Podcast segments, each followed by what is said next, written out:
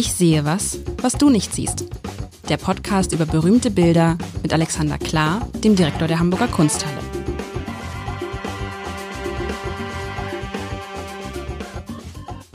Herzlich willkommen zu einer neuen Folge von Ich sehe was, was du nicht siehst mit Alexander Klar, dem Direktor der Hamburger Kunsthalle. Und lieber Alexander, du, du hast wirklich das mitgebracht, was ich mir gewünscht habe. Nämlich ja, wenn du dir was wünschst, kriegst du das auch. Dein Jetzt bin ich gespannt, was da. Soll ich noch sagen, dass ich Lars Heiler bin? Ich bin zwar der Laie. Das ist das Prinzip, für die es noch nie gehört haben. Es gibt einen Laien und einen Experten. Und äh, Sie müssen jetzt mal rausfinden, wer der Laie oder ihr müsst mal rausfinden, wer der Laie und wer der Experte ist in den nächsten gut 25 Minuten. Also, das Bild, über das wir heute sprechen, ich habe es gesagt, ist von Max Beckmann. Das habt ihr gerade in der Kunsthalle für 4 Millionen Euro gekauft. So ist es. Ihr hattet das aber schon, ne? Ihr hattet das. Es war das eh war eine Dauerleihgabe hier, genau. Also das ist äh, äh, war im Besitz und im nein, äh, wie heißt das? Das war im Eigentum des Nachlasses Beckmann und äh, in unserem Besitz aber schon lange. Und wir wollten das aber gerne für Hamburg sichern und für die Ewigkeit. Und äh, daraufhin haben wir uns mit der Familie zusammengetan äh, insbesondere mit der Enkelin Mayen Beckmann, die das Ganze sehr, sie ist Kunsthistorikerin, die betreut eben auch den Beckmann-Nachlass und haben gesagt, wir würden das gerne und ähm, haben uns ein bisschen kundig gemacht und da kamen sehr, sehr viele Millionen bei raus, die wir alle nicht hätten stemmen können und daraufhin haben wir gefragt, ob wir denn einen speziellen Nachlass uns erhoffen dürften dafür, dass wir ähm, schon vorhätten aus Beckmann bei uns wirklich was zu machen, denn wir haben eine sehr, sehr gute Beckmann-Sammlung. Also es gibt schon viele Direktoren vor mir, die sich da sehr verdient gemacht haben, von gleich zu Beckmanns Lebzeiten bis eben heute. Das heißt, wir haben da einen Schwerpunkt und es macht Sinn, sich da zu bemühen. Und ähm, die Familie äh, fand das gut. Und so sind wir handelseinig geworden. Das ist ja, das ist ja krass, weil normalerweise kann man sagen, was jetzt, wenn man, wenn es keinen Nachlass gegeben hätte, wie viel wie, wie viel wäre dieses Bild dann wert gewesen?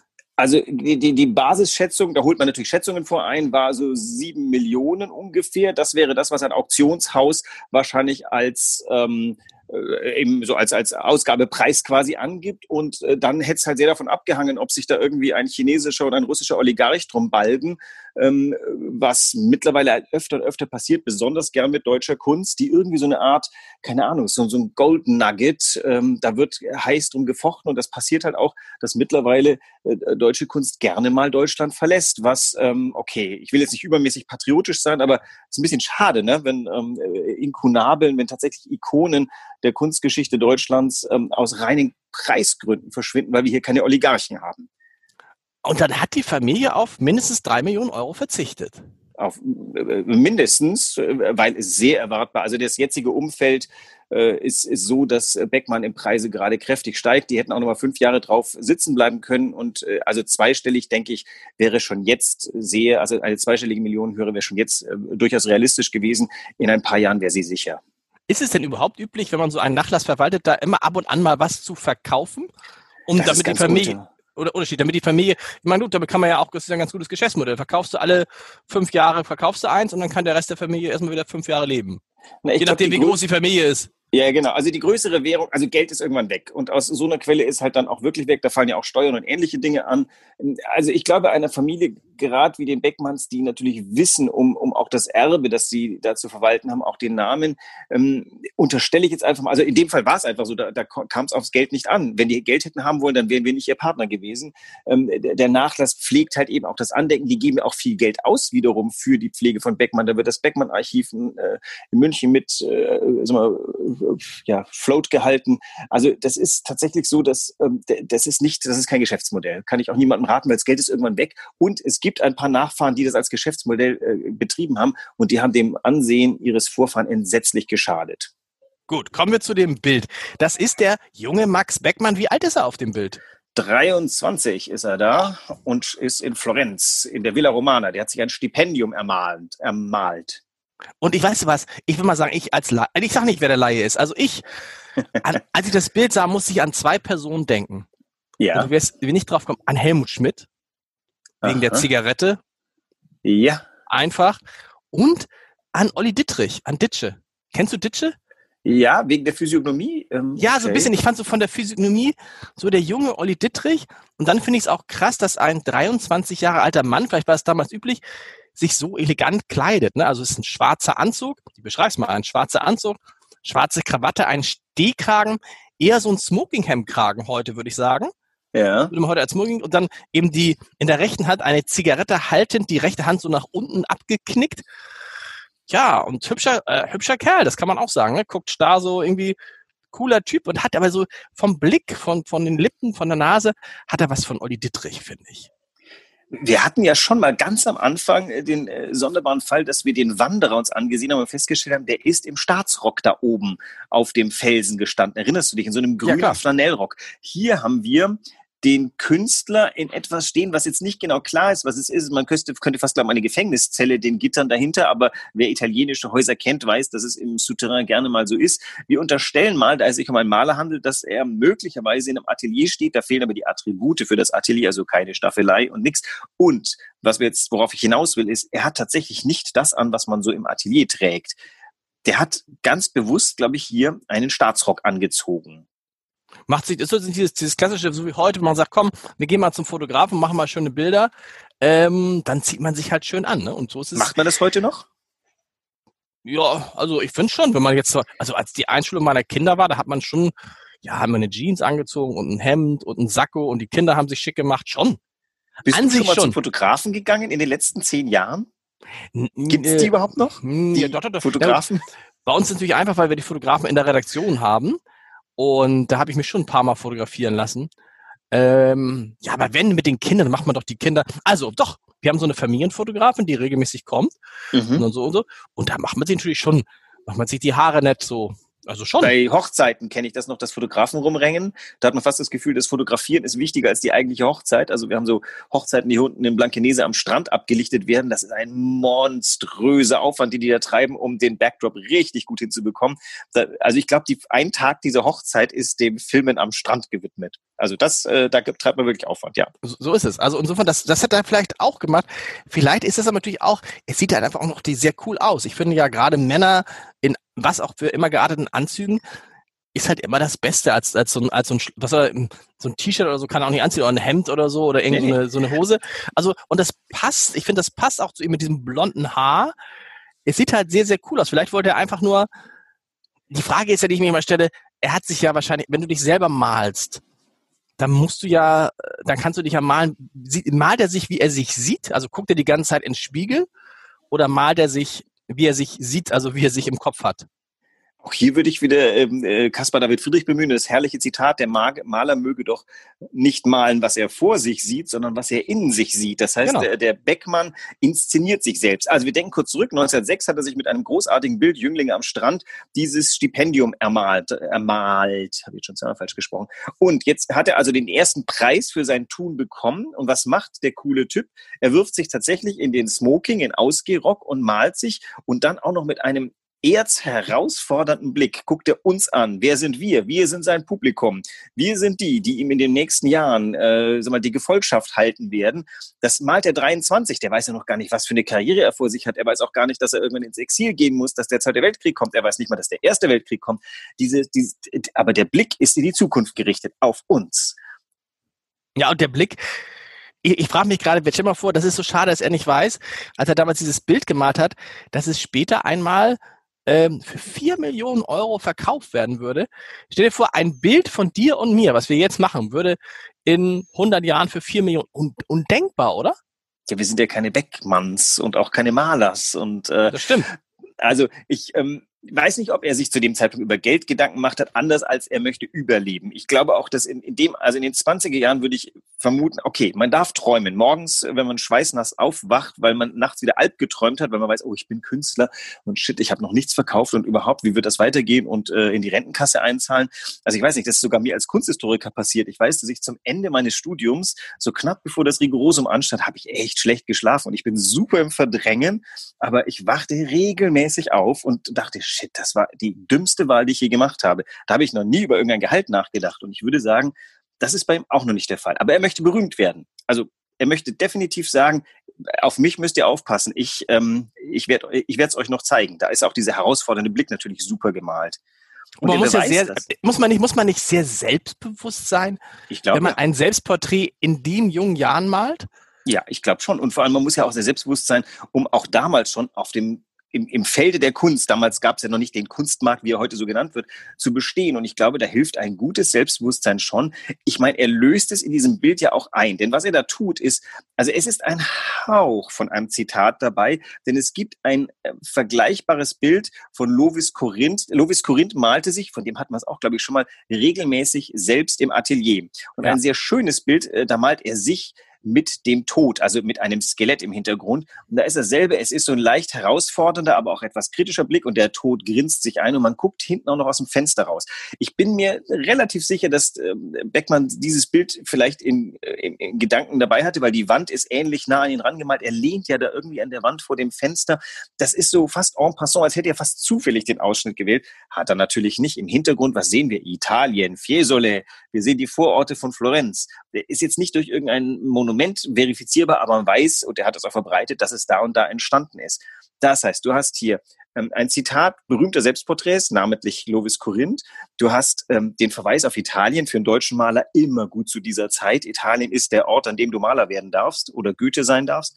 Und dann dieser herausfordernde Blick und das konterkariert durch die lässige Zigarette. Wobei das nicht lässig ist, versuch mal diese Handhaltung hinzubekommen, das tut fast weh. Aber du musst mir nochmal die, das, das, das ist ja etwas, was mich, was mich äh, verblüfft, seit wir diesen Podcast machen. Du musst mir nochmal die Bedeutung der Selbstbildnisse. Warum machen das alle?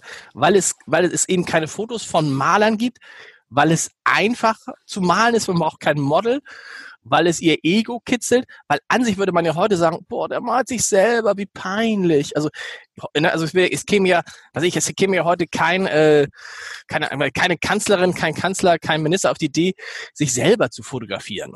Aber äh, Milliarden Menschen tun es jeden Tag, indem sie sogenannte Selfies machen. Eigentlich sind doch Künstler fast schon prophetisch.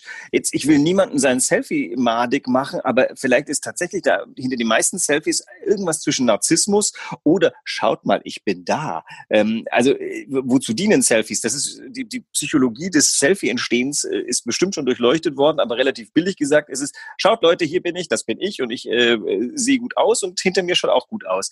Das ist ja bei so einem Selbstporträt definitiv nicht der Fall, weil äh, äh, Maler malen sie auch schonungslos. Der, der Korinth malt sich auch noch nackt. Ähm, das mhm. heißt, was die eigentlich machen, ist eher so eine Art Selbstentblößung für uns alle. Das, der, der Künstler, der kennt sich halt vielleicht selbst am besten, wobei die nächste Frage ist, kennen wir uns selbst am besten? Haben wir uns auch schon mal gefragt. Also der Mensch, den du morgens im äh, Spiegel anguckst, wie gut kennst du den eigentlich? Es ist ja, das ist ja für mich das Komische, es ist nicht der gleiche, den ich im Kopf habe. Wenn ich ins Spiegel gucke oder wenn ich mich jetzt hier äh, im, im, im Video sehe, ähm, dann denke ich, wer ist das? Aber ich habe ein anderes Bild von mir als das, was ich im Spiegel oder auf Fotos oder auf Videos sehe. Ich glaube, das thematisieren Selbstporträts, nämlich das Bild von sich, das Bild, das die Welt von einem Maler hat, das Bild des Malers. Da sind ja viele, viele Lagen übereinander. Ist das jetzt hier der private Beckmann, den wir sehen? Nein, nein, nein, nein. Das ist der Maler Beckmann, den wir sehen. Schale geschmissen, quasi schon vorauseilt in Staatsornat. So ist er dann später auch zum Hamburger Bürgermeisterempfang gegangen ähm, aber schon 23, äh, wo es dann erst, keine Ahnung, ich weiß nicht, ob er in Hamburg je geehrt wurde, aber verdient hätte er es gehabt. Wo auch immer er zum späteren Empfang gegangen ist, das hat er angehabt. Also das Selbstporträt ist, glaube ich, ein Genre, das ist vielleicht auch so ein bisschen also wie kann man eine Erzählung am, am authentischsten gestalten? Ich glaube, indem man eine Ich-Form schreibt, weil dann nimmt einem der Leser und die Leserin ab, ah, das ist wahr. Und ich glaube, das ist so das, was beim Selbstporträt da ist. Das ist das Wahrste, was, was einem Künstler geht. Wie viel, Selbst, äh, wie viel Selbstporträts hat Beckmann gemacht? Ist es das einzige? Nee, nee, ganz viele. Das ist äh, auch etwas, was eben, wenn ich gefragt werde, was ist denn der Wert davon, dann würde ich sagen, also jetzt mal jenseits des Numerischen, das ist möglicherweise eines der wichtigsten, wenn nicht das wichtigste Selbstporträt, weil es ist das Ausgangs-Selbstporträt. Das ist das erste, was er gemalt hat von einer ganzen Serie, 10, 12, 14, 16, ich weiß es nicht. Also sind, sind vielleicht sogar 20, die er immer wieder gemalt hat. Der Lovis Corinth hat ja sich, glaube ich, jährlich gemalt. Der Liebermann hat sich auch so zumindest alle zehn Jahre mal gemalt, auch so ein bisschen um die Etappen wiederum. Rembrandt, Rembrandt hat ja sich gemalt, um seinen Verfall gerade zu, zu dokumentieren. Die, die Bilder wurden ja immer schrundiger, je älter und schrundiger er wurde. Und dieses Bild ist das allererste der, der, der Selbstporträts. Der Städel hat übrigens auch gerade neulich eines erworben und was hat's als äh, sozusagen als Pegelstands oder als Vorlage äh, publizieren lassen? Dieses Selbstporträt hier, unser von 1907. Insofern ich glaube, wenn man jetzt Wert von, wie soll man sagen, wie wichtig ist ein Bild, dieses Bild wird möglicherweise bei jeder großen, großen Retrospektive angefragt, weil es diesen, dieses ganze Kapitel der Selbstporträts beginnt. Hat es, hat es, hat dieses Bild ähm, die Chance, den Wanderer als eure Ikone abzulösen? Das legt nicht ich fest. Das ist, ähm, hat ja auch mit Rezeption zu tun. Wie viele Leute sehen sich denn in dem Bild selber? Wie viele erkennen sich? 20-Jährigen sagen, ah, das, das war jemand mit 23. Man sieht ihm ja vielleicht auch irgendwie, das ist ja auch Fassade, dieser, dieser Blick könnte ja auch irgendwie Unsicherheit überspielen. Also äh, man, das hängt jetzt sehr davon ab, wie viele Leute sich mit diesem Bild identifizieren. Ähm, also das, das können wir Instagram entscheiden lassen. Gibt es, es gibt Fotos von Max Beckmann. Ja. Sah er genauso aus? Äh, es gibt mehr Fotos von ihm als äh, ähm, mittelalten Mann, äh, gerne am Strand, viel mit der Zigarette beim Tennisspielen ähm, der sah so aus, das ist recht präzise gemalt. Wobei er nimmt sich natürlich Lizenzen. Wir, wir reden, das ist ja ein eher noch impressionistisches Bild. Das heißt, der macht alles mit Farbe und nicht mit Umrissen. Darüber haben wir uns ja auch mal unterhalten. Ach ja, genau, beim letzten Beckmann haben wir gesagt, also ähm, der Beckmann hat ja den Umriss wieder eingeführt in sein Oeuvre. Hier beginnt er aber noch ganz in dem, indem er alles farbig modelliert. Und das Tolle ist, schau auf die Hand, den Hand, den Daumen, den Rücken da dieses Daumenansatzes. Der hat denselben bläulichen Schimmer, den auch seine Stirn oben da beim Haaransatz hat. Ganz tolle Entsprechungen, wo man halt eben sieht, okay, da bricht sich das Licht irgendwie in dem Raum, vielleicht durch das Grün draußen der, der Bäume noch ein bisschen in diese Farbe getaucht. Also malerisch ist das ganz, ganz, ganz, ganz oben. Und das erste, finde ich, sind natürlich die Augen. Ne? Also, wenn du guckst, ja.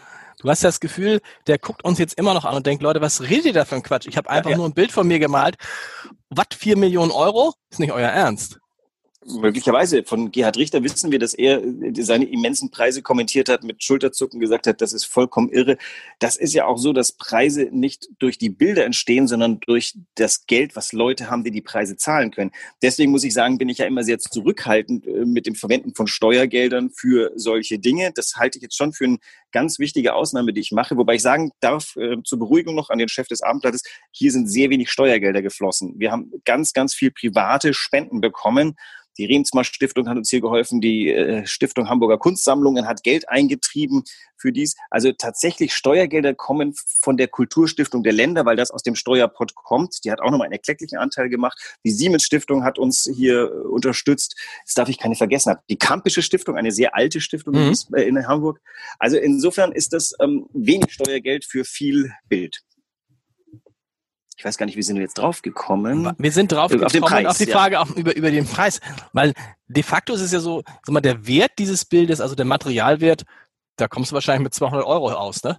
Genau, das ist aber, was ich immer sage, ein Bild ist in, im Regelfall Farbe, Leinwand und das Holz, was hinten die Leinwand zusammenhält. Das, du kannst ein äh, großflächiges Bild für, äh, keine Ahnung, 150 Euro bemalen. Ist es, nee, euer, es teuerst, ist, ist es euer teuerster Beckmann jetzt? Ja, klar. Das ist ja, das es ist, die, es ist ja die teuerste Anschaffung. Ist die teuerste Erwerbung. Ich bin schon in Wein, ich bin schon in, ich bin schon in, in neuer Stimmung, ja. es ist die teuerste Erwerbung, aber wir haben teurere Bilder, weil äh, deren Wert wächst ja auch. Jedes Mal, wenn äh, so ein Oligarch wieder einen Rekord aufgestellt hat, äh, müssen wir ja unsere Preise an, also müssen wir die Werte anpassen. Deswegen muss man auch dazu sagen, für alle Leute, die sich um Steuergeld äh, also mal Gedanken machen, wir sind ja eines der Schatzhäuser der Hansestadt. Ähm, auf das, was wir besitzen, kann die Hansestadt Schulden aufnehmen. Ganz harte, knackige Schulden. Denn das heißt, ihr macht wirklich so eine, ihr macht so eine richtige Bilanz und sagt, was ist ja. denn der Gegenwert, was ist der Gegenwert eurer Kunst im Moment? Kannst du das sagen? Ähm, ich kann es nicht so genau sagen, weil ich vergesse ja Zahlen immer, aber es, es, es kursiert so rund eine Milliarde als, ah. ähm, als äh, Messlatte. Ja. Also es sollte nicht abbrennen bei uns, wäre schade. Ist hoffentlich alles es ist hoffentlich alles versichert. Ja, versichern bringt ja nichts, dann ist es einfach weg. Also äh, was, äh, das ja. ist auch eine die Versicherungskultur Deutschlands. Das mag ich ganz besonders. Wenn die weg sind, dann sind sie weg. Dann ist es das ist unwiederbringlich. Was soll man da versichern? Und das Geld, das muss man wiederum sagen, ist ja auch wieder virtuell, denn es wir könnten sie für diesen Preis, also würde Hamburg bankrott gehen, äh, gab es übrigens gerade Detroit. Detroit wollte an sein Kunstmuseum rangehen, weil da hätte es seine Schulden ähm, zumindest zum Teil decken können. Okay. gab eine riesen Bataille darum. Ähm, hat nicht geklappt, weil einige der Bilder, die wertvollsten Bilder waren gestiftet von Familien, die es noch gibt und die gesagt haben, da halten sie ihr Veto drauf. Das war im Vertrag geregelt, dass diese Bilder nie verkauft werden dürfen. Und das hat dem Detroiter Kunstmuseum äh, das Leben gerettet und die Sammlung. Das ist ja interessant, dass wir können also uns auf Kosten der Kunsthalle könnte Hamburg, könnte Hamburg äh, die Schulden abbauen vor allen Dingen. Nein. Ja, wenn sie es verkaufen würde. Ja, das, und äh, jetzt, jetzt äh, wir zwei Steuerzahler könnten uns überlegen, wie, was ist uns hier wichtiger? Also wollen wir die Generation sein, die etwas total aufgelöst hat? Und ich glaube, davor haben, haben sogar die, die kulturkritischsten Menschen vielleicht doch dann, dann Bammel. Das ist, die, die, die Kunstsammlung ist gleichzeitig der Maßstab unserer Zivilisation. Ja. Und wenn wir, wenn wir das ausverkaufen, haben wir im Endeffekt uns schon ausverkauft. Und deswegen glaube ich schon, dass äh, das ist was Unantastbares und nicht ganz zu Unrecht. Na, es gibt ja dieses berühmte, den berühmten äh, Satz von dem Tafelsilber, dass man halt nur einmal verkaufen kann. Exakt. Man muss ja sagen, wer weiß, dieser Beckmann, der ist wahrscheinlich in 20 Jahren 8 Millionen Euro wert. Vielleicht. Also der Punkt ist ja auch dieser, wenn jetzt alle Beckmann, wenn jetzt die Hamburger Kunsthalle ihre Sachen verkloppen würde, was ja zurzeit leider manches amerikanische Museum gezwungen ist, die müssen Sachen verkaufen. Brooklyn ist vorangegangen, um ihre Schulden zu decken. Ähm, man kann, sag mal, in, mit Einzelverkäufen wahrscheinlich tatsächlich auch nochmal Rekorde reißen. Aber wenn das ruchbar wird, das ist, die Preise in den 30er Jahren sind verfallen, weil die Nazis sämtliche jüdischen ähm, äh, Privatbesitze verhökert haben. Da haben sich viele deutsche nicht-jüdische Privatsammler äh, dumm und dämlich gekauft. Das ist der Grund, warum wir so eine Provenienzforschungswelle jetzt haben. Denn wir stellen gerade fest, es haben sich in den 30er Jahren die Menschen bereichert an dem Ausverkauf von jüdischem Besitz. Mensch, haben wir jetzt einen weiten Bogen geschlagen. wir haben echt einen weiten Bogen Und vor allen Dingen, wir sind, wir kommen schon äh, zum Ende. Was ist denn nächste Woche dran nach diesem, ah, ich kann mich nicht satt sehen. Kann ich mir den mal ausleihen, dass ich mir den mal so eine Woche nach, ginge das eigentlich? Nee.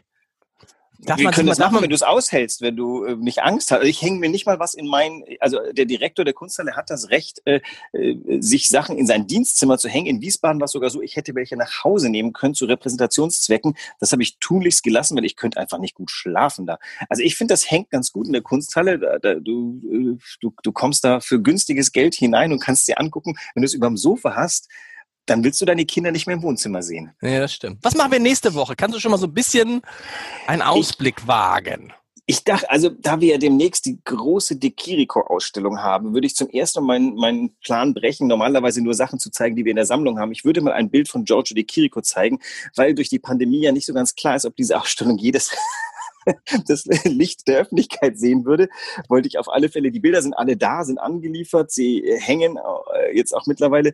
Ähm, und ich würde dieses Bild nehmen, weil es wirklich ein epochales Bild ist von Giorgio de Chirico und weil die Hamburger Kunsthalle einen ganz geheimnisvollen Bezug zu Giorgio de Chirico hat. Bis nächste Woche. Tschüss. Bis nächste Woche. Tschüss.